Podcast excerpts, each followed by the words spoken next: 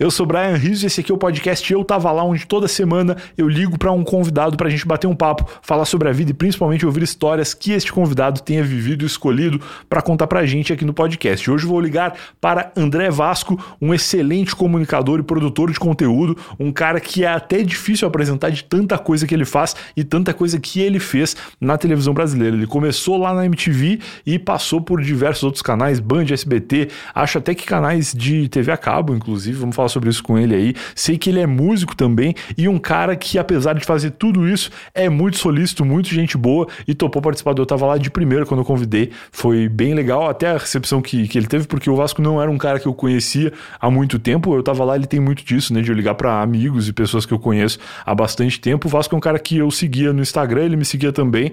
E eu pensei, pô, vou convidar, porque ele é um cara muito interessante e fiquei feliz de ele ter topado. Então hoje ligaremos para André Vasco para ouvir certamente histórias histórias dos bastidores da TV e como que foi a vida dele como um todo aí, se desenrolando para ele fazer tudo que fez e todas as coisas que ele faz hoje. Ele também está envolvido aí com podcasts, projetos no YouTube e uma série muito legal, duas séries na verdade, muito legais que ele faz lá no, Insta, no Instagram, que são o Vasculhando e também o Um Minutinho. Vamos falar sobre isso e muitas outras coisas assim que a gente ligar para André Vasco, mas primeiro, dois recadinhos muito rápidos depois da vinheta. O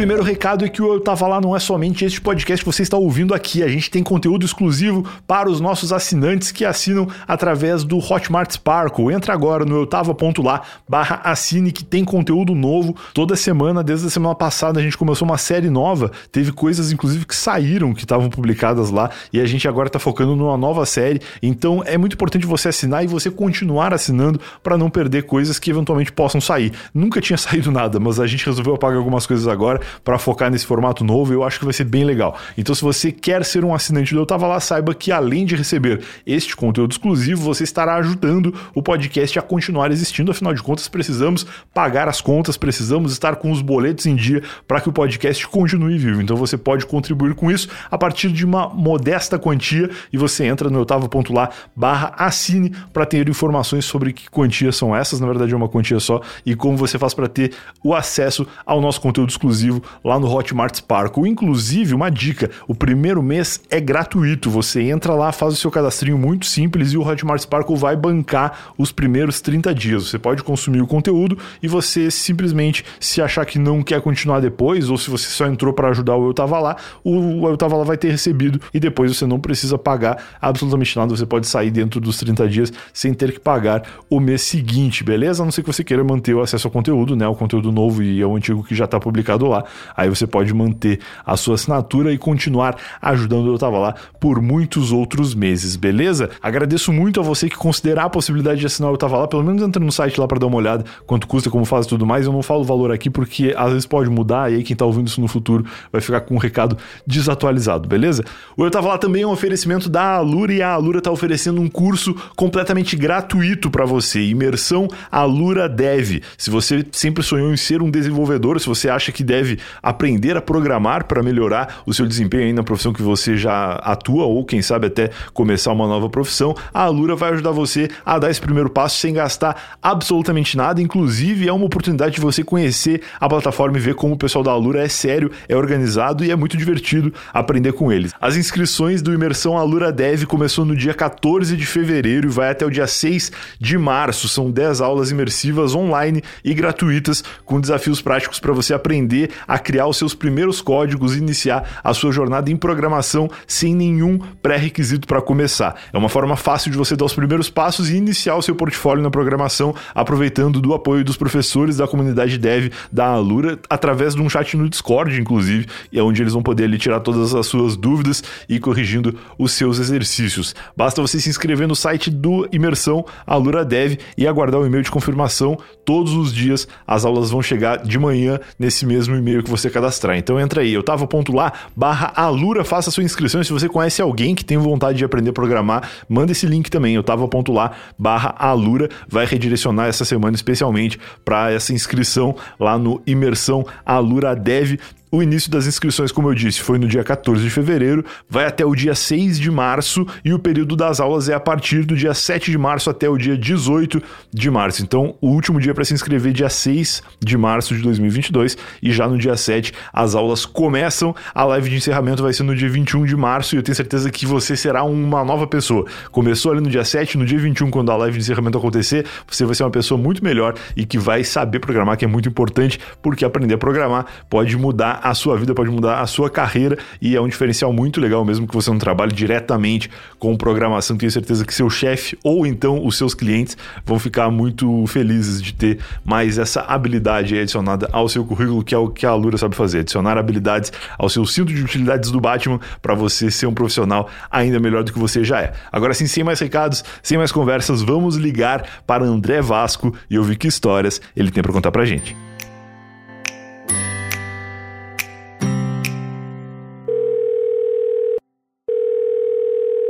Alô, André Vasco, boa noite. Alô, e aí, querido Brian Rizzo? E aí, meu, filho tudo bom? do Brian May. Porra, quem me dera. Eu não, não só quem me dera ser filho dele, porque ele mora em Londres, né, e, e ganha em Libra, e isso é muito bom nos dias de Isso é hoje. muito bom. É Acho que muito sempre bom. foi muito bom. É uma terra chuvosa, né? É uma terra meio, meio... Pois então, dizem que é. Eu não conheço Londres, minha namorada é muito fã de Londres, eu tenho alguns amigos que moram lá e alguns contatos profissionais de projetos assim, inclusive nativos londrinos, e eu acho que em algum momento a gente vai visitar lá para encontrar essas pessoas e para ela realizar o sonho dela que vem por causa do Harry Potter, porque minha namorada é um pouco mais nova do que a gente, ela pegou aquela geração que cresceu com o Harry Potter. E aí para ela, putz, Londres é, é o lugar assim, e eu acho que deve ser bacana mesmo, mas não sei se para morar, porque é muito caro, né? É muito caro. Eu tenho um amigo meu, um amigo de infância, cara, eu com a mesma história, né? Vamos, vamos, é para isso que estamos aqui hoje. Tem um amigão meu que é muito louco, né? Quando eu, quando eu fazia faculdade, eu fiz Mackenzie, comunicação. E quase que eu fiz música. Ó, Porque eu- a- é a história que, eu, que muita gente já sabe, mas que eu comecei tocando violino numa orquestra jovem, né? Que era um projeto social. demais. Foi meu primeiro salário, foi, foi tocando violino. E aí pula. E aí eu decidi fazer comunicação e fiz um grande amigo. Só que ele não era da faculdade, ele era do vizinho de prédio, de muro. Tá. Ele morava num prédio de, de, de, de uma galera com mais dinheiro e o meu prédio era mais chinfrim. Aham. Aí eu- ele fazia a ISPM, que tipo, pô, Escola Superior de Propaganda e Marketing, que é mó caro. Caríssimo. Tanto é, que eu, tanto é que eu prestei, mas eu falei assim, tomara que eu não passe, porque eu não tenho dinheiro pra pagar. tipo isso. E ele fazia. Então ele era tipo minha versão com dinheiro, né? Com um Entendi. aporte financeiro. Entendi. Só que ele era japonês, japonês, maluco. Tá. Aí ele, quando eu entrei na- em agência de publicidade, ele inventou, ele, ele sempre pirou em vídeo, cara. E aí ele começou numa aspiração de mexer em programa que ninguém mexia. Então todo mundo falava em Final Cut, editor de vídeo, sabe? Sei. Falava em, sei lá, é, tinha algum da Sony que eu não vou lembrar agora, que era simplo, simplesinho pra caramba. Eu tô ligado qual é, mas não lembro o nome também. Tá ligado? Aí ele inventou, Brian, de, de, de fazer pós-produção. Ó. Então ele usava aquele flame, é, smoke, Sei. tipo uns bagulhos sinistros. E eu e ele, a gente sentava assim, dia de semana, os moleques, imagina, e a gente assistia aquele box, eu lembro até hoje, do box dos grandes diretores. Ó. Que tem Spike Jones, tipo, tipo, vários dire- diretores da. Na época era nova eh, Jovem Guarda, assim, da, da nova geração. Aham. E, e aí a gente, a gente pirava, pirava, pirava. Meu, moral da história, o cara era tão é, engedrado assim, começou a mandar currículo pra gringa. E eu mandava currículo aqui pro Brasil, eu acabei na MTV Claro. e ele acabou num estúdio, cara, em Londres. Ele mora em Londres até hoje. Ele fez. Ele um dia me ligou falando, velho, olha que louco, eu tô do lado do Michel Gondry fazendo um clipe. Eu falei, não acredito. Michel Gondry, pra quem tá escutando, é o cara que fez Seven Nation Army do, do White Stripes. Ele fez uma porrada de clipe famoso. É um cara revolucionário, assim. Cara, o cara trampou com a Madonna, esse meu amigo. Fez finalização do Harry Potter. O cara é um monstro, por isso que eu dei toda essa volta pra falar do Entendi. Harry Potter. E ele mora em Londres, mas é caro pra caramba. Que legal, cara. E eu adoro quando os assuntos se conectam, porque a gente entrou falando do- de Londres, nada a ver, agora nem lembro por quê. Ah, por causa do Brian May. E que eu falei que eu queria talvez ser filho do Brian May, mas só se meu nome fosse inspirado no Brian May, eu já ia ser muito feliz. Porque eu acho que. Eu sou muito feliz com a, com a inspiração do meu nome, que é na série do Alf. Lembra do Alf? Lembro, o Brian era um menininho, não era? O Brian era um menininho. Certamente hoje tem 80 anos, mas naquela época era uma criancinha chamada Brian. Meus pais eram muito fãs. E Alf, inclusive, está disponível agora em alguma plataforma de streaming aí, que eu não lembro qual foi. E a galera tem me marcado muito. É Amazon, não é? Eu não sei, eu acho que não. Acho que é do HBO. Não sei se é o HBO Max ou se é o HBO o outro lá que tem também. Ah, é alguma plataforma. Eu aconselho todo mundo a dar um Google. É, porque procura, eu, procura eu caí nessa com a minha mulher, ela queria, porque queria que ela é fã do This Is, é, This Is Us. não, This Is Us, isso. This Is Us, que é aquela novela bem feita, né, da vida real. Isso, uma novela super produzida. E aí saiu nova temporada. Aí taca nós dois na- daqui de noite, porque a gente tem pouco tempo assim pra assistir um seriado, e assinamos o, o- o HBO Max. Tá. Não, é HBO Max. Comecei a procurar, cadê? Não era. Taca assinar o Star, o Star Plus lá. Cara, ou seja, a gente começou a assinar todos sem dar um Google. Então dê um Google. Sim, sim, sim. Eu tenho meio que todas, de, de tempos em tempos eu vou trocando, assim. E essa que entrou o Alpha, eu acho que é o HBO Max, sim, porque eu lembro que ela é roxa. Eu acho que é o HBO Max que é roxo. Pode ser. E aí, pô, tô vendo de novo e tal, eu gosto muito de Alf. Mas o Paul Brian é uma baita referência, né? Sou, acho que Queen é a minha banda favorita desde sempre e talvez não por ter a ver com o meu nome, assim, eu não lembro de quando que eu conheci Queen, mas gosto muito também. É, era, um, era um rock pop é, de, de fácil digestão, né? Embora fosse, mu- musicalmente falando, é complexo. Olha que Muito- louco, né? É, é. Olha que louco isso. Como os caras conseguiram transformar a música, a música erudita num rock pop? Sim. É muito louco, né? Isso é muito louco hoje, imagina na época, né? Pra passar no rádio uma música tão longa e tal. O filme fala um pouco isso. Eu acho que o filme, aqui, apesar de ter vários erros, pra quem é fã, assim, eu não sei qual que foi a intenção também do filme, mas é, cronologicamente tem umas coisas esquisitas, assim. E de qualquer maneira, eu acho que foi um filme que trouxe o Queen de novo, assim. Eu vi que os views do Queen no YouTube bombaram, porque eu meio que sempre vou lá ver é, os vídeos e tal do- dos shows e tudo mais, e meio que deu um, um grande boom, assim, quando o filme lançou em 2018, 2018, eu acho. Acho que foi, foi, foi de 2018. É, eu lembro que eu vi no cinema e, e foi muito louco, assim. Que, eu- inclusive o ator principal, Ry- eu nunca sei falar o nome dele, Mas- Ma- Maslek, Maslek. Eu nunca sei falar o nome dele. Eu não sei também. Mas Ele é, tem- é Remy, eu acho o nome, o primeiro nome dele. É, e, é, e ele, e ele tem um seriado incrível, que inclusive esse é na Amazon, isso eu falo com certeza, que é o Mr. Robot. Putz, então, esse cara ele ficou famoso por isso antes do filme, né? Hum, cara, é muito bom, é o que a gente vive, vi, é hoje em dia. vi. É o. Anonymous, é tudo que a gente vive hoje em dia. Que legal, cara. Eu nunca vi. Mas esse ator é muito bom, apesar de ele ser um Fred Mercury baixinho, né? Que fica meio esquisito assim na comparação. Mas ele fez muito bem. Eu, eu gostei bastante do filme. Então, só os papos. A gente, cara, eu sou o rei do papo aleatório, tá? Ah, eu gosto, eu gosto. Vamos indo. E, e o que eu, eu ia falar, eu acho legal quando a gente de repente tá falando de uma coisa que em princípio não tem nada a ver, mas se conecta com alguma coisa muito legal, como a história do teu amigo aí que, que do nada virou produtor lá em. ou diretor, né? Grande japa, grande japa. em Londres, muito louco. E aí tu falou que ele foi dirigir clipe de música lá e que tu começou na música aqui com violino, cara, isso é muito improvável também, mas tu não abandonou a música, né? Tu inclusive tem uma banda atualmente, Tem uma banda e a gente voltou a tocar agora, agora, cara, esse final de semana. que é qual? É os Mirandas? Os Mirandas, foi em homenagem ao grande Carlos Miranda, meu amigo. Quem, quem não lembra dele, quem não tem uma memória é, de mais de 10 anos. Não, não, ele, tem, ele faleceu há menos de 10 anos. Mas ele era, ficou muito famoso sendo o jurado rabugento, cordão. É, do programa Ídolos. Claro. É, ele trabalhou no jurado do meu programa, o Qual o Seu Talento, do Astros, mas mais do que tudo isso é para reconhecê-lo como, como um grande produtor musical, que produziu Raimundos, é um cara que colocou o dedo lá no, no, no Charlie Brown Jr., muita gente não sabe, mas ele, ele, ele foi engedrado ali de mostrar o Charlie Brown Jr., produziu Gabi Amarantos, a Gabi Amarantos deve muito a ele, assim, de ter, de ele ter trazido ela, Móveis Caluniais de Acaju e tantas outras bandas. O cara era incrível, o cara era uma máquina de um ouvido absoluto absurdo. Maravilhoso e gaúcho, né? Porque eu, como gaúcho, tenho que salientar este detalhe. Nenhum gaúcho ele consegue ver outro e sem falar, ah, tu é gaúcho, né? Porque meio que é isso.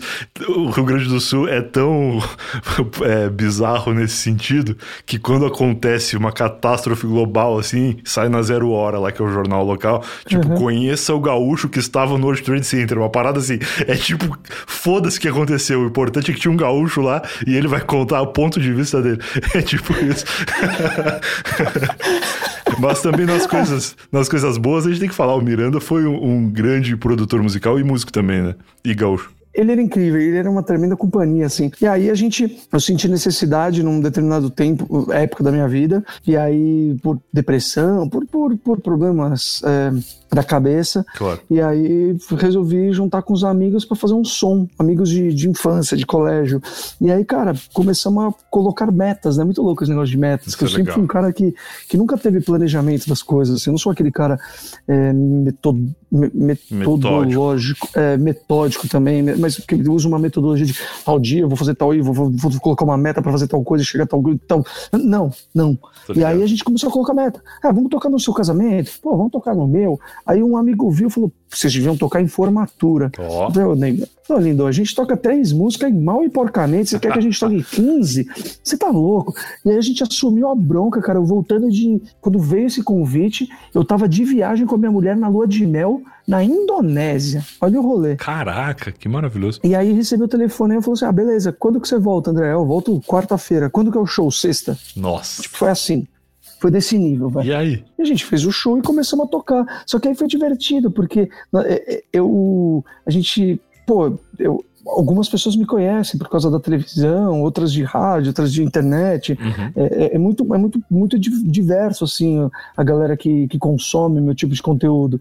Graças a Deus que eu consigo transitar. É Mas é muito louco, porque quando eu tô num palco, muita gente torce, olha assim e fala assim, peraí, eu conheço ele, então Mano, o que, que, que, esse cara tá fazendo cantando com uma banda? E mais louco ainda, numa formatura para seis mil pessoas ou num, sei lá, num puteiro para três pessoas e cinco garçons, tá ligado? Entendi. A gente, to, a gente tocou, teve uma fase quando a gente começou a deslanchar assim, a deslanchar que eu digo é fazer show pra caramba, né? Sim, sim, sim. E, e, e tornar isso uma, uma empresa. A gente criou uma empresa. Perfeito. A gente tem, hoje a gente tem, gera, só pra você ter uma ideia, no último show a gente tava com 10 pessoas, cara. E assim, contando banda e produção e todo mundo.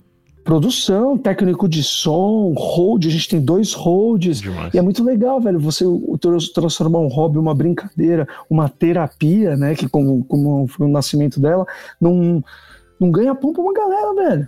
É um dinheiro que, pô, veio. É muito legal. Inclusive, vão tocar sexta-feira que vem. Agora a gente, esse mês, graças a Deus, a gente tem bastante show. Que legal, cara. Isso é muito legal. Isso é uma coisa que aconteceu e acontece recentemente muito com quem empreende alguma coisa na internet, né?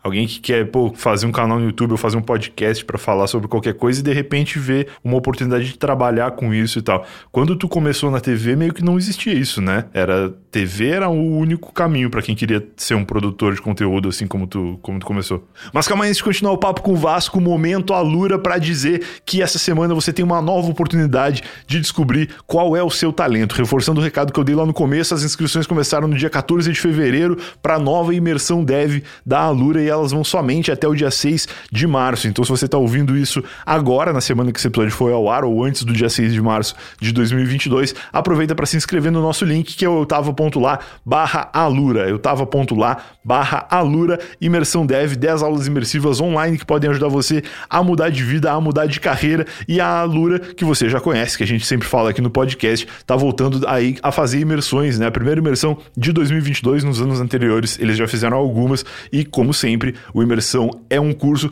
totalmente gratuito, dedicado a alguma área específica, dessa vez, imersão para desenvolvedores. Não tem nenhum pré-requisito, o único pré-requisito é você se inscrever no prazo, né? Até o dia 6 de março, as aulas começam já no dia 7 de março e vão até o dia 18 de março, onde você será um profissional ainda melhor do que você já é, com habilidades novas, especialmente a habilidade de programação. Mas também não deixe de conhecer o site da Alura e ver os outros cursos que eles oferecem. Tem mais de mil cursos lá através de uma assinatura só, vale bastante a pena. E o Imersão, além de tudo, é uma oportunidade de você conhecer essa plataforma e ver como seus profissionais, seus professores são pessoas muito legais, disponíveis, que vão estar junto com você ali no Discord, dando dicas, tirando dúvidas, corrigindo exercícios e ajudando você a ser aquele profissional ainda melhor do que você já é. Agora sim, vamos continuar o papo com o Vasco.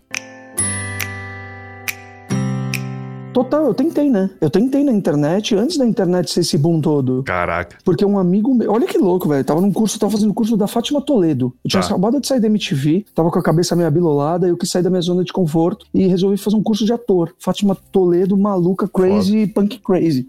e aí, um, um moleque, um moleque que tava fazendo curso de ator, ele virou e falou assim: Ô, oh, mano, desculpa, mas eu não te conhecia, mas eu pirei na maneira como você conversa com as pessoas. Você não pensa em trabalhar, em criar um site, criar um site, se liga, Caraca. criar um site, fazer uns vídeos. Aí eu falei, ah, mano, para com isso. Hum, isso daí não vai levar a lugar nenhum. Inclusive, tem o Rafinha. O Rafinha Bastos tinha a página do Rafinha, que era uma tosqueira sim. de marca. Eu, aí, aí eu fui pra casa, cara, fiquei pensando, falei, mano, esse moleque é maluco. Ou ele veio do outro planeta. Sim, do futuro. Eu acredito muito em energia. Eu falei, esse moleque é um ET colocaram na minha frente e o cara tá prevendo o futuro. Ele virou para mim, Brian, e falou assim: Cara, imagina no futuro as pessoas com celular consumindo o seu conteúdo e você mandando um foda-se pras emissoras. Ju oh, arrepiei. Juro por Deus que esse moleque falou isso. Que ano isso, mais ou menos? Cara, que ano que o YouTube chegou no Brasil? O YouTube foi 2005, acho que em 2007 o Google comprou, alguma coisa assim. Mas isso é pré-2000. Então isso foi 2000 e...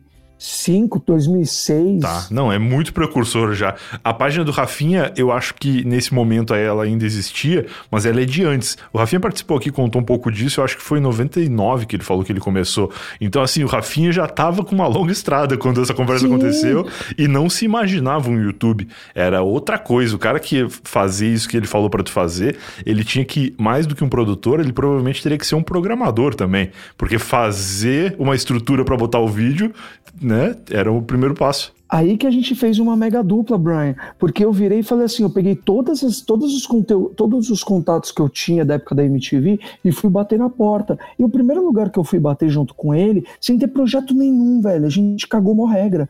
A gente foi no, no Vírgula, você lembra no Vírgula, que era um portal? Lembra? Do UOL, não era? Era tipo o R7, só que jovem do da, da Jovem Pan também. Era da Jovem Pan, tá. Calainhos, olha que, olha que louco como é a vida, como a vida é um... É um é, é um ovo, né? Sim. O diretor lá era o Guerreiro. Já ouviu falar do Guerreiro? É da sua época, o Giro do Guerreiro? Eu ouvi falar muito pelo Lucas Salles, que é um cara que entende muito desse universo, mas. Nossa, ele me ligou ontem, que coincidência, velho. Que foda. Nossa. o Lucas fala muito de diretores e pessoas dos bastidores da TV, assim, e ele já falou do Guerreiro muitas vezes, mas eu não, não conheci. O Guerreiro era um cara que trampou atrás das câmeras que nem a gente, assim, na, na época da, da, da Gazeta. Depois ele foi crescendo, ele virou executivo do Vírgula para fazer trazer um portal jovem. Hoje ele é o diretor Masterfucker of the Class do jornalismo da Record. Ele que criou o R7, velho. Caraca, gigante. É, ele é top, ele é muito foda. E aí nessa época eu bati na porta, ele falou: "Puta, cara, te adoro. Pô, você saiu da MTV?" Falei: "Foi. Tô com um projeto novo. Olha, mentira. Tô com um projeto novo. Eu e meu sócio aqui, o Rodrigo Scott. Rodrigo Scott, que inclusive hoje ele é presidente da Associação Brasileira de Inteligência Artificial. O moleque é um nerd. Nossa, foi, que louco. Foi incubado pelo Google, no Google Campus, lá na Paulista. Inclusive, quem tiver uma startup, é uma tremenda de uma dica se, se, inscrevam lá, Google Campus, aí vai estar tá tudo escrito lá. Muito bacana. Que legal. E aí o, o, o eu falei pro Guerreiro, ele falou, mas o que você tá pensando? Eu falei, velho, só tem a página do Rafinha. A página do Rafinha é humor. Sim. Eu, eu tô pensando em fazer entretenimento, mas informativo, que é uma coisa que eu levo até, até hoje, que eu brinco, que eu coloco a minha hashtag educatenimento, né? Uhum, uhum. Que é levar educação com entretenimento. E aí eu, ele falou, mas você pensa o quê, por exemplo? Eu falei, ah, meu, fazer umas matérias, tipo, é, explicando o eclipse, é, fazendo não sei o quê. Meio que um pouco do híbrido de tudo que eu tinha. Hoje, um minutinho, as coisas que eu tenho, sempre tem essa pegada de curiosidade, né? Sim. Informação, só que mais descontraída e mais sintetizada. E aí ele falou assim: cara, isso é muito legal. O que, que você quer? Eu falei: é, vamos ser sócio. Você assume a parte comercial porque você vende como ninguém o Scott vai, vai, vai fazer o. vai desenvolver todo o site, a gente precisa de alguém para pagar a banda. Então vocês pagam a banda, porque vídeo é pesado pra caramba. É. E aí a gente fez isso, cara. A gente fez um primeiro um branded content sem saber o que era branded content. É verdade. O, o, o negócio do, do eclipse lunar, teve um eclipse lunar, a gente vendeu pro Yahoo, velho. Caralho! O Yahoo. E aí quando a gente entregou pro Yahoo, o Yahoo falou: não, incrível. Só que onde você falou minha marca, eu falei, aí que tá, não tem que falar da sua marca. Você não viu que eu coloquei é, umas cores, meio um ciclo, um ciclo, círculo cromático roxo, que é o logo de. Os caras falaram, ah, faça se fuder, você é maluco, não sei o que, mandaram a gente se fuder, mas pagaram, graças a Deus. não dava dinheiro, né, Brian? E o YouTube tava engatinhando, engatinhando o quê? Tapa na Pantera, Tapa na Pantera. Do Esmir Filho, irmão da Sara Oliveira, que era do Disque, sabia? Sério? Não sabia. Sério, o Esmir Filho, que, cara, um grande cineasta, fez Nossa, sabia. Ele que dirigiu o Tapa na Pantera Que louco. e ele, irmão da Sara Oliveira, que eu fui estagiário antes de ser VJ na MTV. Cara, olha aí, muitas histórias que se conectam. O Tapa na Pantera foi mencionado numa reunião que eu participei ontem, como meio que o primeiro viral da internet, assim. E aí eu fiquei pensando, cara, é verdade, o Tapa na Pantera, eu acho que ele deve ter bombado no YouTube, mas ele pegou uma época que é meio que a intersecção de ver o streaming e de mandar as coisas por e-mail. Então muita Exato. gente baixava o Tapa na Pantera e mandava ele por o vídeo, né, o, o AVI ali pra pessoa reproduzir no computador. Muito louco. Imagina hoje com o WhatsApp, cara. É verdade, é verdade. Mas é muito louco porque essa dificuldade que você disse de você conseguir baixar ou alguém conseguir baixar para É mandar uma por e-mail tornava a vida útil do meme maior. Maior, maior. Hoje, hoje é tudo muito rápido. Hoje o meme que você fez, que eu achei genial da, da Nayara Azevedo no, no Big Brother batendo Aham. no sanduíche, Sim. com você intercalou com a música do Queen, Aham. Com o Rock. tipo, ele é genial, cara, mas isso daí era pra ser eterno, tá ligado? Mas ele, ele pega um recorte da atualidade do que a gente tá vivendo com. É muito louco. Mas eu acho que isso da, da durabilidade das coisas é um pouco no nosso nicho, assim. Porque quem é mais velho tá vendo hoje as coisas. Eu fui, eu moro perto do, do Parque da Aclimação e eu tenho feito umas caminhadas ali e tal, tentando perder alguns pesos da. algum, algum peso da pandemia que eu ganhei, né? Sem fazer exercício físico nenhum. E aí eu tava caminhando na- ali na volta do parque e tal, e tinha um casal de senhores, assim, um senhor e uma senhora orientais conversando, onde a- o tema da conversa era ele tava explicando pra ela o meme do quero café. Sabe aquele vídeo que o velhinho grita quero café e tal? Provavelmente esse cara recebeu esse vídeo no WhatsApp essa semana, e ele tava explicando pra ela uma coisa que ele viu que ele achou engraçado. Então assim, esse vídeo morreu pra gente, sei lá, em 2011, só que pra eles chegou agora e, e meio que tá voltando. E aí tu para pra pensar que o e-mail e o WhatsApp eles são muito parecidos nesse sentido, né? Porque são pessoas enviando pra outras, não tem uma plataforma. Pra tu ver de novo, tu tem que mandar outra vez. A avó da minha namorada tem 90 anos e ela manda no WhatsApp uns vídeos de 15 minutos, assim. Eu fico pensando a memória do celular dessa pessoa que toda vez que vai consumir um conteúdo tem que enviar 15 minutos de arquivo e receber 15 minutos de arquivo. É muito louco. Nossa, que loucura, velho, que loucura. E era esse, esse o mundo que a gente vivia não, recentemente, na, na banda, que tinha que pagar banda. E aí a gente, cara, chegou uma hora que apertou e eu tinha que pagar minha faculdade, tinha que, tinha que ajudar em casa. Fazer E eu falei, escolhas. cara, vou ter que ir pra TV, que é o. voltar pra TV. Que eu tinha saído da MTV, mas a MTV não era muito TV, né? Era mais YouTube. A MTV é o YouTube, é o primórdio do YouTube, se você for pensar. Chroma key e liberdade. Totalmente. Liberdade, mas com uma curadoria. Ó, importante. Que é o que falta no YouTube, que eu sinto. Muitas vezes falta mesmo. Porque a curadoria, pra muitos, pode parecer uma coisa que vai te limitar a produção, mas na verdade é alguém que já tem noção do que, que vai dar certo o que, que não vai dar e vai encurtar o caminho, né? Vai potencializar. Total. Vai potencializar o, o seu talento ou o que você quer fazer. E vai te direcionar também do melhor, melhor, melhor jeito. E aí, cara, desisti, e aí, graças a esse- essa noção de edição, porque eu sempre fui muito curioso, me mandaram, me chamaram na Band, cara. O grande macarrão. Macarrão é um ícone, assim como o Lucas, o Elcio Coronato. Eu, eu piro nessa galera, eu sempre sou muito. é, tenho muita gratidão por esses caras, que eles. Pô, eu, sempre pirei em comunicação Uhum. e, e, e ter vivido com esses caras, ser amigo deles é, é um puta orgulho. E o Macarrão foi o cara que me ligou e falou: ah, ué, ué", aqueles caras meio grosseirão, engraçado, É. sabe? Ô, cola aí, vem trocar ideia aqui na Band. Aí eu fui lá, cara, e ele me chamou pra fazer um verão da Band. O cara doidão, porque ele queria alguém que tivesse uma noção justamente de edição, de roteiro e, e meio que fosse o que hoje são aqueles re, vídeo repórteres, entendeu? Sei. Só que com uma eng. E aí, cara, foi isso. E o Macarrão, uma curiosidade, o Macarrão foi o cara que deu o play na vinheta de abertura, na regressiva da TVS quando entrou no ar. Caraca, cara, é a história da TV. Ele é a história, ele, o Magrão, que era diretor do, do Gugu. Sei, sei, uma É, porra, e tantos outros, né? O irmão dele era o Macarrão, não. Qual que era o nome? Do... Não, o Maca é o meu amigo, o Macarrão. O irmão dele era o Miojo, Miojo. Miojo, grande família. Os apelidos da TV das antigas, do auge da década de 80, 90, são incríveis. Muito bons. Tu falou que tu fez o verão da Band, tu fez o Band Folia também, né? Fiz por várias vezes, várias vezes. Cara, eu gostava muito do Band Folia, porque eu sempre fui nerd, né? Eu nunca saí de casa e nunca gostei de carnaval. E aí, uma época eu pensava assim, tipo, adolescência, eu pensava, pô, tem que gostar de carnaval, né?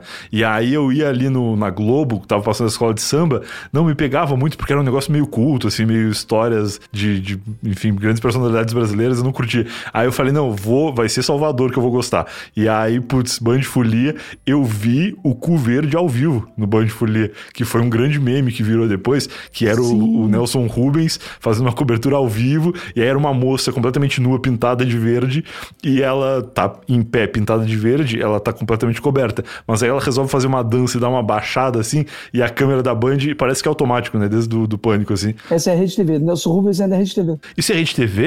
É. Putz, então o verde foi na Rede TV, eu tava traindo o Band Folia nesse dia. Foi, você traiu a gente. Traí a Band Folia, traí a Band Folia. Putz, olha aí que vacilo. Mas era Carnaval de Salvador, porque era isso que eu queria curtir. E aí eu descobri que o Carnaval de Salvador é tipo o cachorro no Instagram, assim. É muito mais legal tu ver de longe do que tu tá presente, de fato.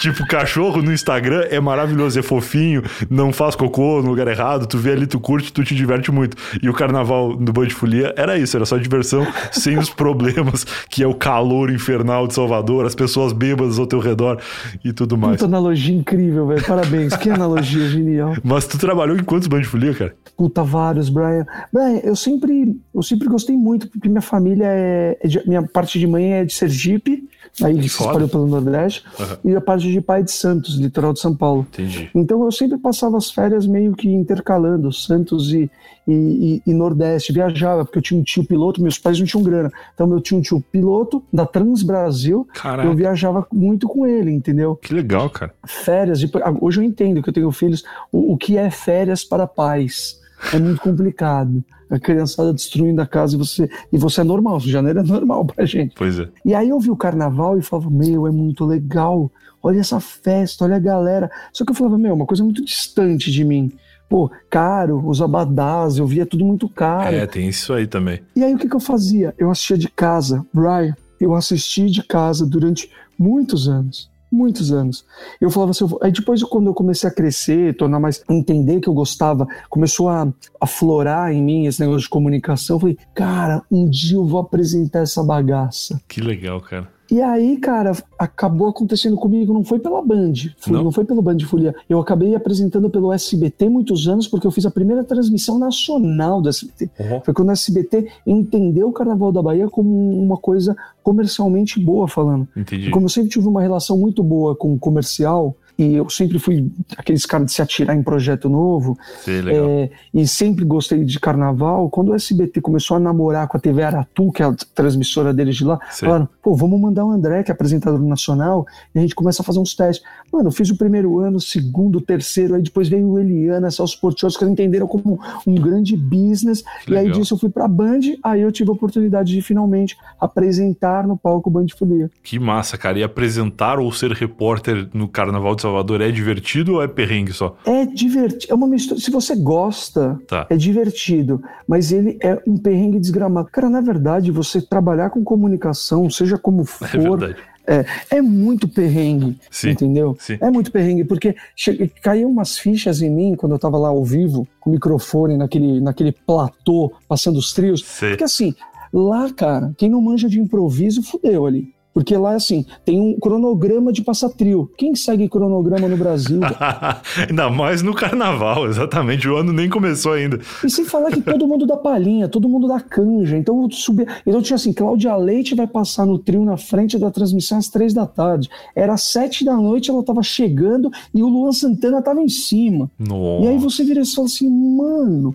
E aí improviso, velho. Improviso. Isso é demais, jogo de cintura. Mas várias vezes eu pensei, eu, eu cheguei a pensar falando assim: caramba, tá todo mundo se divertindo enquanto eu tô trabalhando. Tá. E aí, cara, é a profissão que eu escolhi. Quantos e quantos? Eu fiz dois ou três Réveillon da Band direto de Salvador, cara. Tipo, com a minha mulher do lado, um ano que ela tava grávida da minha filha, 2017 para 2018. Nossa. E 2018 para 2019. Tipo, com a minha mulher sentada do lado, todo mundo fazendo o, o, a regressiva e eu lá, mano, com o microfone, tá ligado? Caraca. Isso é um Isso é muito treta, entendeu? Mas é um tesão, cara. Eu acho mó legal. É, não, faz parte um pouco, né? Não é só glamour, tem muito trabalho envolvido e, e nem sempre tu tá no lugar que tu quer, a hora que tu quer. É. é zero glamour. Por isso que eu fico puto quando eu vejo esses influenciadores, essa galera que, tipo, tem milhões e milhões e milhões de seguidores. Eles mostram como se fosse uma vida muito sussa. Pois é. Como se sua vida fosse fazer drenagem linfática, harmonização facial e negócio de celulite. A vida não é isso, brother, tá ligado? É o cara que acorda, escreve um roteiro e tem que gravar e vai editar e dá pau no aplicativo, dá pau no, no programa porque o cara não tem grana pra assinar, entendeu? É, tá é isso. E, e, vai subir no YouTube, cai porque a internet é uma bosta e o cara não tem grana pra assinar um plano maior, entendeu? Exato, exato. Isso porque eu, peguei um, eu peguei um, um recortezinho da, da realidade de um produtor de conteúdo. Pois é. Pior que é bem isso, cara. A gente gente tava falando do Miranda aquela hora e tu mencionou o programa que tu trabalhou com ele. Isso foi aonde? Foi no SBT? SBT, SBT. Porque depois da Band, eu tive duas passagens pela Band, né? Tá. Depois da MTV, eu tive. Eu fiz uns testes no SBT, tive essa oportunidade de ser repórter do Band Verão, tá. fiz repórter do Band Folia. Aí eu, me chamaram no SBT para fazer um, fazer um teste, não. Eu já tinha feito um teste do Viva a Noite e não passei.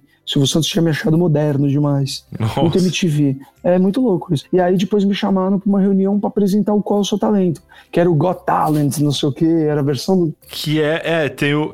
Tu fez, na real, o que o Terry Crews fazia no America's Got Talent, né? Que era aquele Foi... apresentador que ficava depois nos bastidores ali com a família e tal. Então, mais ou menos. A gente... É SBT, né, cara? Assim. O, S... o SBT viu, o Silvio e a galera, eles viram o Got Talent e, e, foram mais ligeiras do que a Record ter comprado o Got Talent original. Tanto é que o, o, o Sabe ou Não Sabe ele saiu do ar porque ele foi classificado como plágio. A gente estava pagando multa por ele estar tá no ar. Era uma grana por, por, por, programa. Só que o que ele rendia de publicidade valia. Pagava. Só que chegou uma hora que ficou inviável de treta com a Fremantle, entendeu? Acho que era Fremantle e Demol, não sei. O Silvio tem dessas, né? O Big Brother também foi uma. A Casa dos Artistas foi uma dessas assim, né? Também. Foda. Também. Ah, cara, na TV é, é difícil, né? Porque o cara é de uma, de uma geração que não existia isso de Bíblia, formato, formato registrado, pagar royalties. Então o cara viu o negócio, se inspirou e criou. E até aqui para nós, velho tanto programa que você vê aí na televisão, formato original, formato original é uma pinóia. A empresa gigantona pegou um formato, mudou alguma coisinha, registrou e pega, muda uma coisinha, registra. Pega o, o GNT, meu, tudo programa igual, aqueles de comida. É tudo igual, é tudo igual. Mas antes estava falando do formato, o que, que o SBT fez para para começar esse programa antes da, da Record comprar? Cara, quem, inclusive na Record, quem foi para lá foi o Cortez fazer o que eu fazia. Ah, foi o Cortez. O me ligou, a gente conversou muito antes dele. E eu falei, cara, se joga, velho, é uma puta oportunidade. Você quer se lançar como apresentador, é agora. E aí no, no SBT, o que, que a gente fez? Chegou uma hora que ficou impraticável manter o projeto, e aí a diretoria achou melhor transformar ele em Astros. Você lembra que Astros também foi um. Foi um é, uma manobra inteligente do SBT de, de dar um, um Pelé, um, um, drible um, drible no plágio do Ídolos.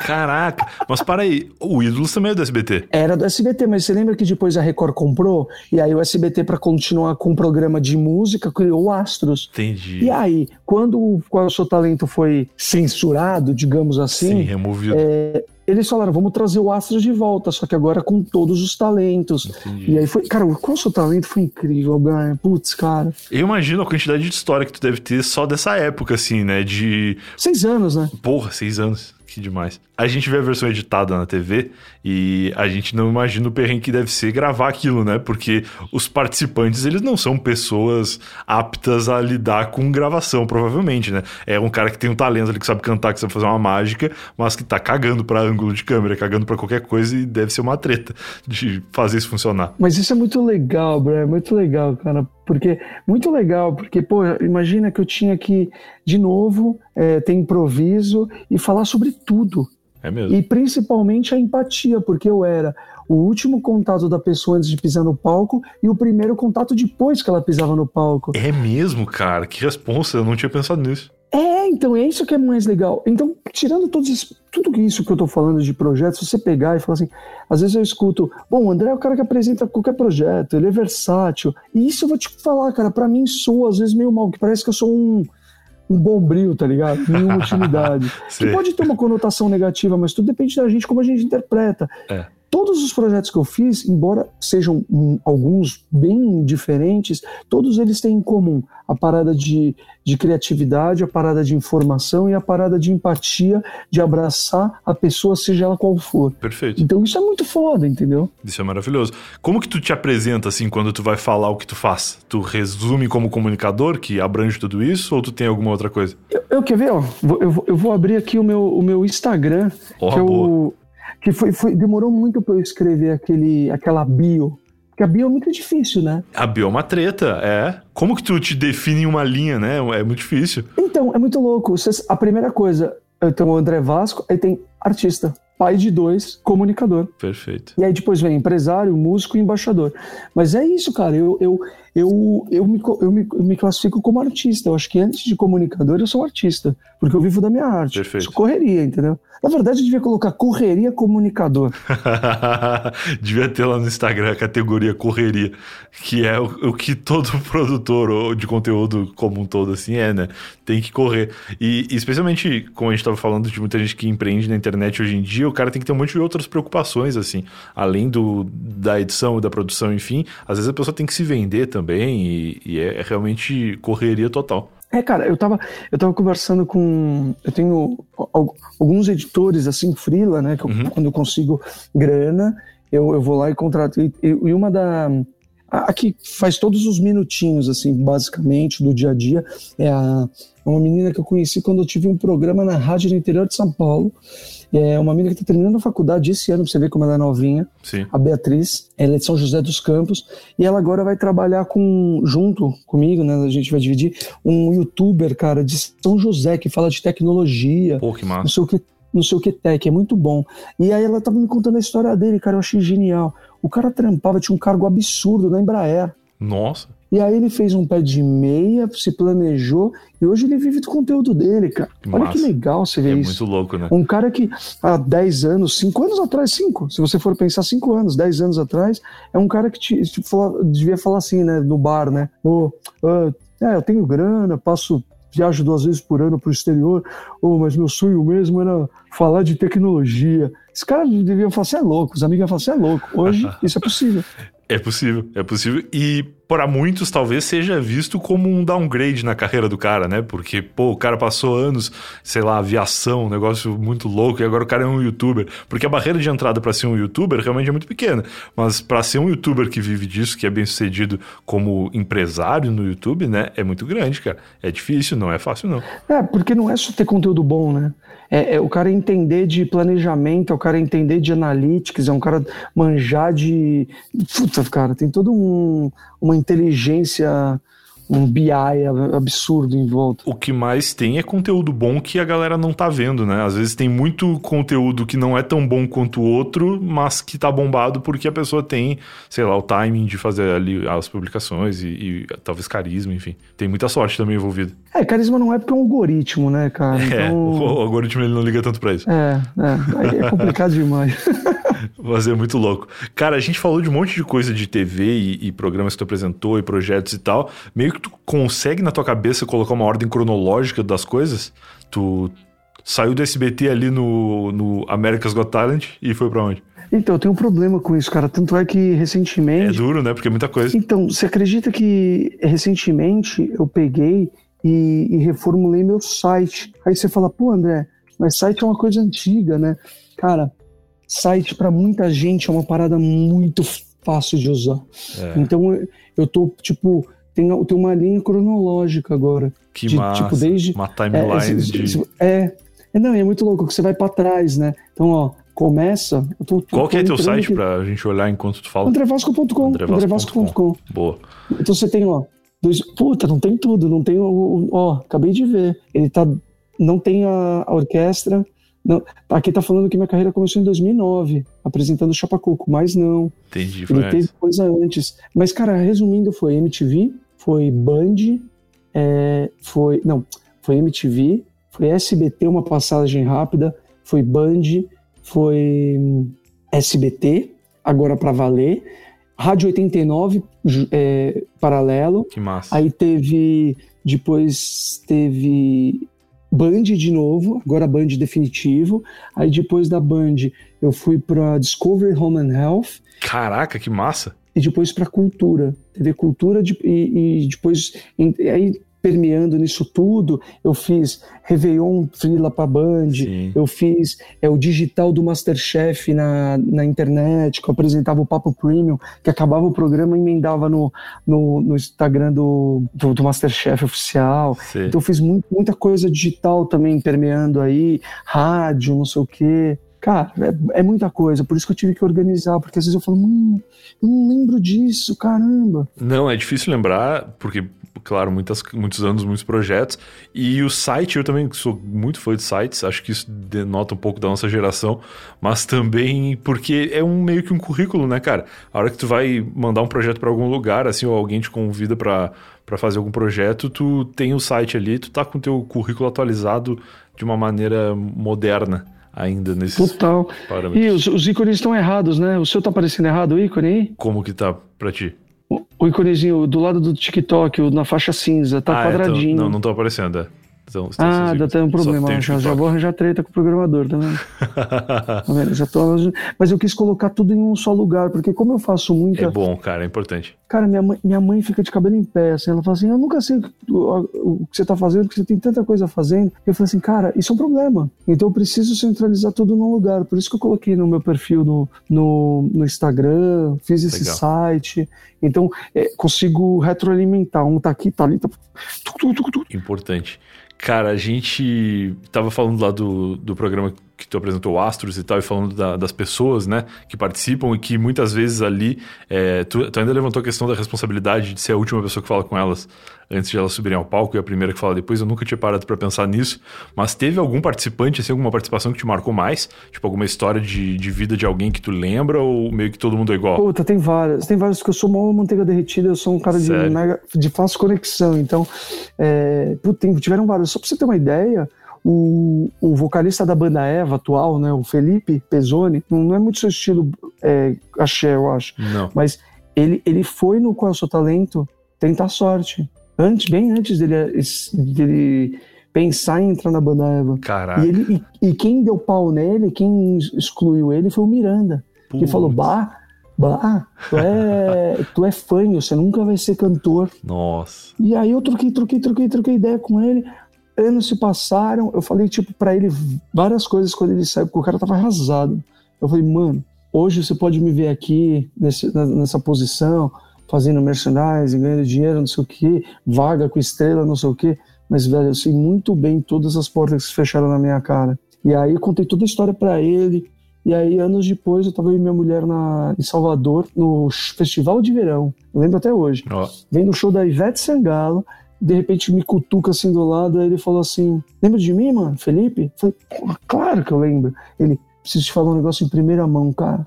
Sou o novo vocalista da banda Eva. Cara. Tinha acabado de sair o solo. Eu falei, tá vendo, velho? Olha aí, foi ao caralho.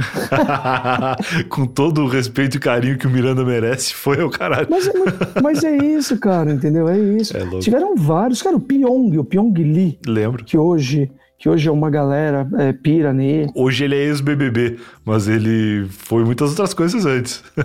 ex-BBB, ex-A Ilha, daqui a pouco ele vai ser ex-Fazenda. Ah, ele, a profissão dele virou ex-reality show, né? Muito louco. Ele se inscreveu, olha que louco, ele se inscreveu no no qual sou talento para mostrar a mágica dele. Só que ele era muito divertido, porque ele era um moleque jovem que sempre quis ser famoso. É muito louco isso. Sim. Não tinha a mínima ideia do que ele queria fazer, mas ele era um mágico, só que um mágico meio humor. Ele era engraçado sem querer. Legal. Ele não fazia humor é, com a mágica, ele queria fazer mágica, só que ele errava. E era engraçado como ele errava. Entendi. Era muito, muito original.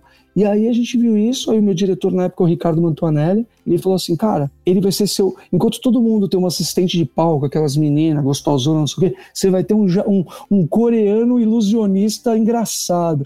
E é, cara, é muito bom, porque a energia, tipo, sempre é, a, a vibração vai muito parecida nos lugares que eu entro.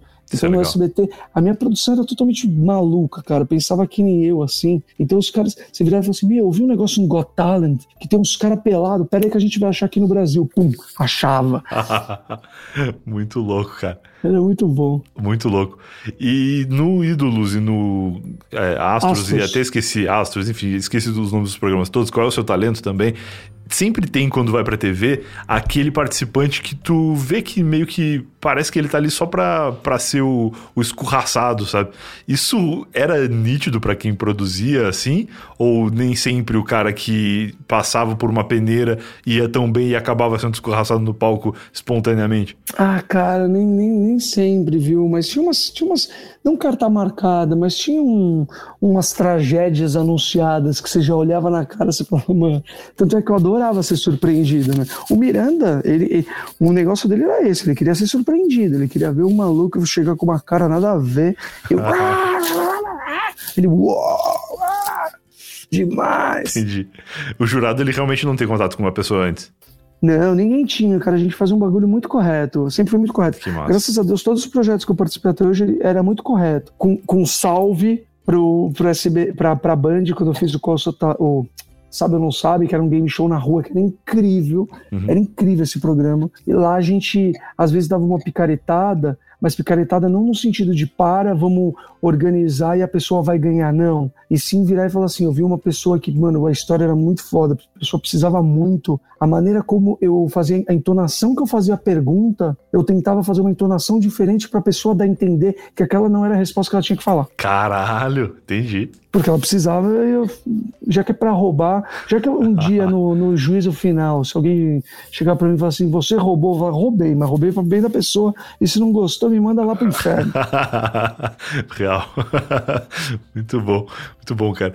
Quando o Elcio Coronato participou aqui do Eu Tava Lá, ele contou algumas histórias de perigo na rua. Tipo, matérias que ele quase apanhou e tal. Tu não chegou a fazer muito isso, né? Tu sempre foi o cara mais do bem, assim, nas matérias é, mais entretenimento e informação do que jornalismo policial, por exemplo. Sim, a Welson é um negócio comportamental, né? Ele fazia é, uma parada muito sinistra. Era meio com uma pegadinha, meu, muito foda, que mostrava a índole das pessoas, era muito cabuloso. Ele quase, ele quase morreu várias vezes, né? Várias vezes. Ele, ele era o. Eu brinco, eu brinco com ele, né? Eu gosto muito dele, que ele é o Ivo Holanda é, comportamental, né? Caraca, boa.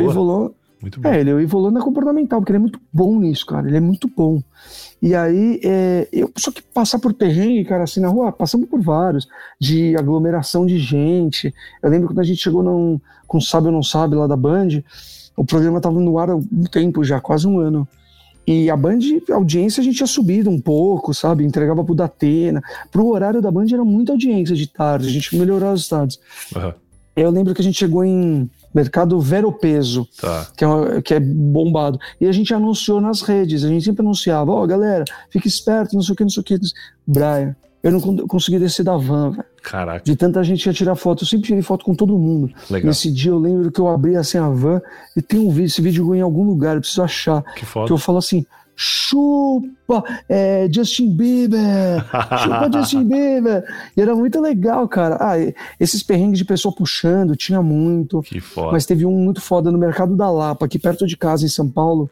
A gente, eu não morava aqui na época, a gente estava gravando e era, época, era o ano de eleição. Uhum. Eu lembro até hoje. E a gente andava, cara, com uns cinco seguranças. Nossa. Segurança mesmo, treta. É treta. Porque os caras achavam que a gente andava com dinheiro, que a gente dava o dinheiro, e o dinheiro, o papel era de, era de mentira. Ah, entendi. E, e, e, era muito complicado, às vezes podia estar confusão.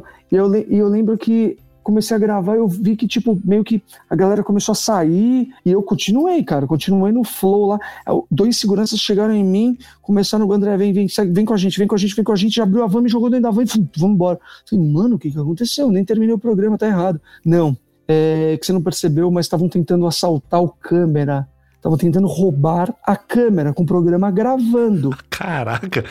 E aí eu fui falar, mano, cara, de onde chegou, né? Onde chegou o Brasil? Que é tipo, é muita incerteza cara. da impunidade, né? Total. É muita certeza da impunidade, né? certeza. né? Aí, aí, aí, os caras me explicaram que em época de eleição é muito comum o, os roubos de material de audiovisual. Câmera, Nossa. tripé, microfone. Por quê? Porque eles vendem para o interior, para outras regiões do Brasil, a preço, de, a preço mais barato. E essa galera não quer alocar para fazer publicidade de campanha eleitoral, porque gera muito dinheiro. Então os caras economizam no equipamento, compram equipamento roubado e aí eles têm o maior lucro. Cara, que bizarro. Olha o mercado, olha o mercado. O. Brasil é bizarro, né? É, e eu sou mega curioso, eu falei, ah, vou atrás dessa merda, vou entender se isso daí é verdade. Aí eu comprei cinco câmeras rouba, tô brincando. Montei minha produtora só com câmeras de ano de eleição. Inclusive hoje eu tenho uma produtora, não sei se conhece, chamada O2. Maravilhoso. Cara, e dos projetos que tu tá fazendo agora, assim, tu tá envolvido com podcast também, né? Tô, tô, tô, cara. Eu, eu tenho o Mais Que Um Minutinho, né? Que foi um spin-off do Minutinho, mas ele agora é, seria, é de série. Então, é, quando entra public, é, patrocinador, eu vou lá e gravo uma, uns- uma sequência. Entendi. Só que agora eu vou nichar ele. Interessante. Então vai ser o Mais Que Um Minutinho Drogas, Mais Que Um Minutinho Folclore, Mais Que Um Minutinho Entendi. alguma coisa, entendeu? Muito legal. E aí eu tenho, eu tenho o Santos Cast, né? Sim, que é. Tu falou do Santos aí, quem que é de Santos? Teu pai? Meu pai, meu pai. E é muito louco, porque eu, eu sempre fui torcedor do Santos, mas nunca fui um cara fanático assim. Eu gosto da, da, da- expressão. Não sou aquele cara ligado em jogador, não, porque o cara foi vendido a tanto, tanto, tanto. Sim, E aí um sim. belo dia me ligaram falando, "Ah, cara, é, a gente queria muito conversar com você. Eu falei, tá bom, vamos conversar. Então a gente tava afim de você assumisse a, a criação aí e apresentasse o primeiro podcast de um time da América Latina. Eu falei, pô, oficial, né? Porque as pessoas fazem muito podcast de time. E eu falei assim, cara, que legal fazer um videocast, né?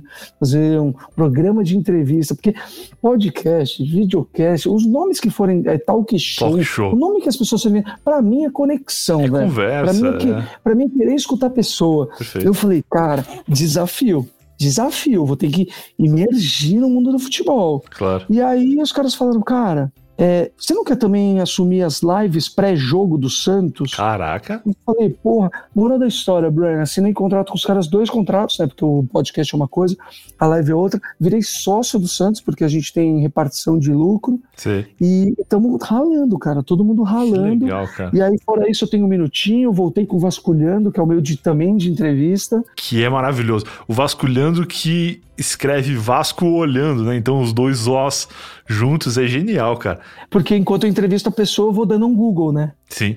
Eu vou buscando na internet. É o Vasco olhando a internet, fazendo buscas enquanto eu tô conversando com você. E que tem convidados maravilhosos, né? Certamente fruto de todo esse networking teu na TV ao longo da vida inteira, tu tem convidados muito legais lá. Mas eu, eu deveria ter mais, viu? Ah, é? Porque eu, eu não sei usar muito disso. Eu, Sério? eu, eu não gosto de incomodar, Brian. Entendi. Você acredita? Entendi. E tu acha que a galera da TV é mais assim? Porque eu vejo que quem é produtor de conteúdo pra internet, quando eu vou convidar pra alguém pra participar do Eu Tava Lá, eu vou sem medo, porque eu sei que a pessoa gosta de, de, de ceder um tempo, porque pra ela também é produtivo. Ela vai comunicar com pessoas que, que eventualmente não as conheçam ainda e tal. A galera da TV, como é um pessoal meio, parece mais profissional, assim, eu não sei se eles valorizam esse, essa coisa. Posso te falar, cara, aí, aí é um, um lamento meu.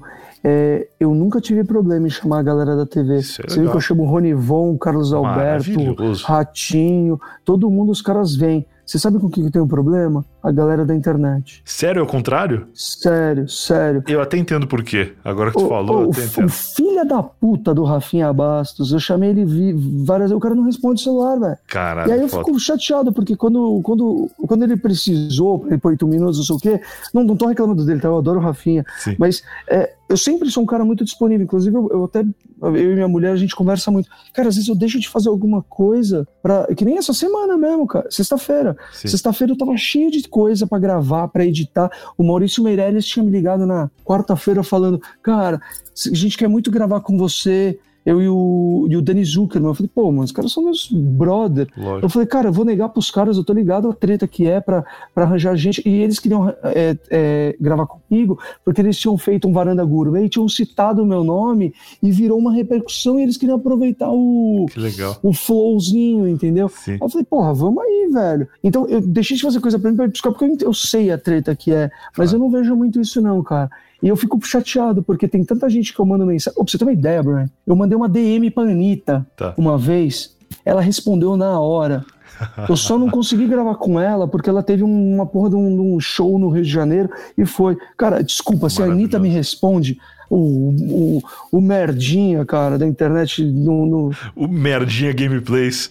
Sempre tem um cara que é gameplay no final. É, pelo amor de Deus. Mas, entendeu? cara, Aí isso é, é muito zoado. Você entendeu o que eu falei da Anitta, né? Não, só quero, só, entendi, só entendi. quero deixar claro, porque a Anitta, tô usando a Anitta como um exemplo, que a Anitta, ela engloba o, o exemplo de profissional que tem uma carreira construída, que tem um planejamento. A menina tava no Jimmy Fallon ontem, cara. Ontem, ontem, é. Incrível a entrevista dela, entendeu? Espetacular. E, e- e pregando esse negócio de a democratização do, do, do meio artístico, do, do, do talento e levando a voz da comunidade. Foda, muito foda, entendeu? Muito Por isso que eu foda. coloquei ela como, como um peso. Para as pessoas verem que é porque é muito difícil, cara. E eu vou tentar todo mundo. Que o Felipe Neto me responde, cara. Por que, que a galera não me responde, entendeu? Não, é bizarro, é bizarro. E, e- e o que eu tava falando é que tu foi muito solícito quando eu te convidei. Eu não sei se a gente já se conhecia, eu acho que não, né? A gente nunca tinha trocado ideia antes. A gente nunca trocou ideia, é verdade. A gente se seguiu nas redes sociais em algum momento ali e eu, Eu tô pra te convidar um coisas. tempão. É, não, e eu falei, na hora que, tu- que eu vi que tu me seguiu, eu falei, pô, tem que chamar o Vasco pra participar. Eu tava lá em algum momento e aí vai indo e tal. E quando eu te chamei, tu foi muito solícito. E tu é um dos caras que tem licença poética pra ser cuzão, se quisesse. Nada, imagina. Ninguém tem licença poética. Não, mas é que assim, tem pessoas que são cuzonas e tem pessoas que tu pensa, ah, não, ele deve ser cuzão porque ele é muito ocupado, ele, ele não me responde porque Ah. ele tá fazendo tal coisa. E tem galera que simplesmente não responde porque se acha muito importante, sabe? E tem. existe, claro, essas pessoas. Então, tu é um cara que tu é assim porque tu é porque tu quer mesmo, porque se tu quisesse não responder, eh, todo mundo entenderia. Brian, você é a treta que é, meu. Você tirar um projeto do papel, você Ah, ir lá e tá gravando oito da noite, entendeu? É isso. É, por isso que eu, por isso que eu valorizo. Pra gente, pra mim, eu não faço nada de noite assim, Entendi. é, a não ser as lives do Santos, que eu tenho que ir pra Santos, Lógico. por causa dos meus filhos, entendeu? Porque é o momento que eu, que eu fico com a minha mulher, que eu assisto o seriado, é o momento que eu janto com ela, mas eu sei da importância que é de, de alguém virar pra você e falar assim, mano, tamo junto, vamos aí, vamos gravar. Eu gravei a nova temporada do Vasculhando, que eu vou editar. Cara, eu tô super feliz com esses caras. Meu, eu gravei, eu gravei com o Ed Gama, que é um cara que eu Ele acho é maravilhoso. demais. Gosto muito O Maurício Meirelles, eu entrevistei o Maurício pela segunda vez, assim, segunda vez de entrevista falando. Sim. Só que a gente não falou de nada engraçado, a gente só falou de coisas, tipo, sentimentais. também. Massa. Ele falou umas paradas que ele nunca falou em nenhum lugar, entendeu? Bom, entrevistei o Facundo Guerra, Caraca, que legal. entendeu? Então eu te- entrevistei uma galera que eu falei, mano, olha que galera foda, um orgulho, sabe? Diferente, né? Mas é treta, é treta, É, é, treta. Eu é tenho treta. que editar, tô com um monte de coisa aqui pra editar, tô fudido. Mas isso aí é uma coisa muito legal que, inegavelmente, as pessoas de TV sabem e as da internet ainda não. Que é fazer gaveta. É gravar tudo que tu puder gravar e depois vai editando, vai arrumando e vai botando no ar conforme for. Porque eu vejo que muita gente tá começando projetos aí pra fazer coisas na internet, podcast, vídeo e tal, que é gravar no dia, assim. Tipo, vamos gravar hoje pra soltar semana que vem. E aí não dá conta, né? Não, não funciona desse Não jeito. Dá. Aí chega uma hora que espana, né, cara? Espana. Vai, vai chegar uma. Chega em janeiro, dezembro. Ninguém quer, ninguém quer dar entrevista, ninguém quer Verdade. se ver. Ou então chega uma pandemia. E aí, você vai fazer Porra, como? Real. Real. Ferrou, Ninguém contava com essa, né? Ferrou, ferrou. Por isso que tem que fazer gaveta mesmo. E, e o Vasculhando, cara, agora sorte, porque eu, eu, ao mesmo tempo que eu tô contando essas coisas pra você, eu, tenho- eu acho que eu tenho um problema de. Eu não curto ficar divulgando muito é, minhas paradas, porque eu acho meio chato, parece que tá enfiando goela abaixo. Só que, aí- só, que é, só que é errado, tá Mas é ligado? tem bom, que fazer, é pô, falar. tive um puta trampo de gravar, de produzir, de ir lá, editar, e aí eu não vou divulgar o negócio. Tanto é que o Vasculhando, graças a Deus que o Google, porque era Googando, né? Ainda bem que o Google entrou quase com uma ação em cima de mim, porque eu Sério tava registrando isso? o nome. Eu, Porra. eu, tava, eu tava registrando o nome Gugando, né? Que é um projeto que eu tenho há mais de seis anos, cara. Pensa. Sim, sim. E, e aí eu falei assim, cara, Deus escreve. Escreve certo por linhas tortas. Deus, Ra, Allah, sei lá quem for que vocês acreditem. Aham. Mas aí virou desgugando por causa do, de- dessa quase ação, virou vasculhando, então eu tive que mudar toda, é, toda, toda a comunicação visual, né, toda a plástica, todo o pacote gráfico. Sim. Então eu falei, pô, então por que, que a gente não faz os cortes e já manda no Instagram e sobe num novo canal e começa do zero? Maravilhoso. Então, cara, tá, tá muito legal, entendeu? Porque eu tô revendo as entrevistas e modéstia à parte. Tem umas entrevistas muito foda, que Brian. legal. Assiste o do Rony Von. Ronivon é Assiste do maravilhoso. Ronivon. Eu pergunto pra ele se ele tomava ácido pra fazer um disco igual do Frank Zappa. Espetacular. Que ele, ele, ele, ele conta que ele comia as menininhas no, no- na V Maguete, o carro dele, lá no, na barra. Na, na Barra da Tijuca, que não tinha nada, levava a mulherada, deitava o banco assim atrás. Cara, é genial. Ele conta a história do Cazuza, o pai do Cazuza que descobriu o Ronivon. O Ronivon era um playboy. Caraca. É muito boa a história. O Mion conta histórias que, tipo, que ele não contou. entendeu? É muito bom, velho. É muito bom. Rita Cadillac veio na minha casa, né? Espetacular. É muito legal. é muito bom. Cara, demais. E eu quero, inclusive, encerrar esse papo pedindo pra tu fazer isso. Divulgar as coisas que as pessoas precisam ver acabando esse podcast aqui. Vai ver o Vasculhando, vai ver é, um minutinho que a gente falou bastante sobre ele, mas não chegou a explicar pra quem eventualmente não conheça. É um quadro que eu conheci nos Rios, lá no teu, né, nos Reels no, no Instagram, mas não sei se está disponível em algum outro lugar, que é basicamente o formato é tu contando a história de alguma coisa ou explicando alguma coisa em um minuto, né? Ele surgiu, cara, também há cinco anos, quando o Instagram ele só permitia vídeo de um minuto no máximo. Entendi. E aí eu falei assim, cara, imagina explicar as coisas, porque eu já tinha, eu já fazia essas paradas de curiosidade, né? Eu tinha o curiosando, né? Muito bom. no, no, no, no, no meu, no meu YouTube. Porque eu, eu sempre usei meu YouTube, o André Vasco, como um, um laboratório. Perfeito. Então eu tentava fazer umas coisas e criava uns formatos, e aí pegava amigo de produtora, vamos criar junto, não sei o quê. Só que aí nunca rendeu grana, mas rendia trabalhos. É muito louco. Eu sempre usei o- o- a internet, não capitalizando de AdSense, essas coisas, mas como, como um trampolim para fazer projetos e para viabilizar projetos ou para fazer branded content. Perfeito. E aí o Minutinho surgiu assim. Minutinho comecei a explicar, e aí, ah, explicar a história do, da cerveja em um minuto. E aí eu comecei a falar, mano, por que, que eu não vou explicar é, é, privilégio branco? Porra, puta assunto cabeçudo. Tema complexo pra caramba pra tu contar em um Complexo, minuto e pra alguém. entendeu? Tanto é que, pô, graças a Deus a gente é, hoje, hoje a gente teve o aval que a gente vai, vou conseguir fazer um minutinho Cinemark.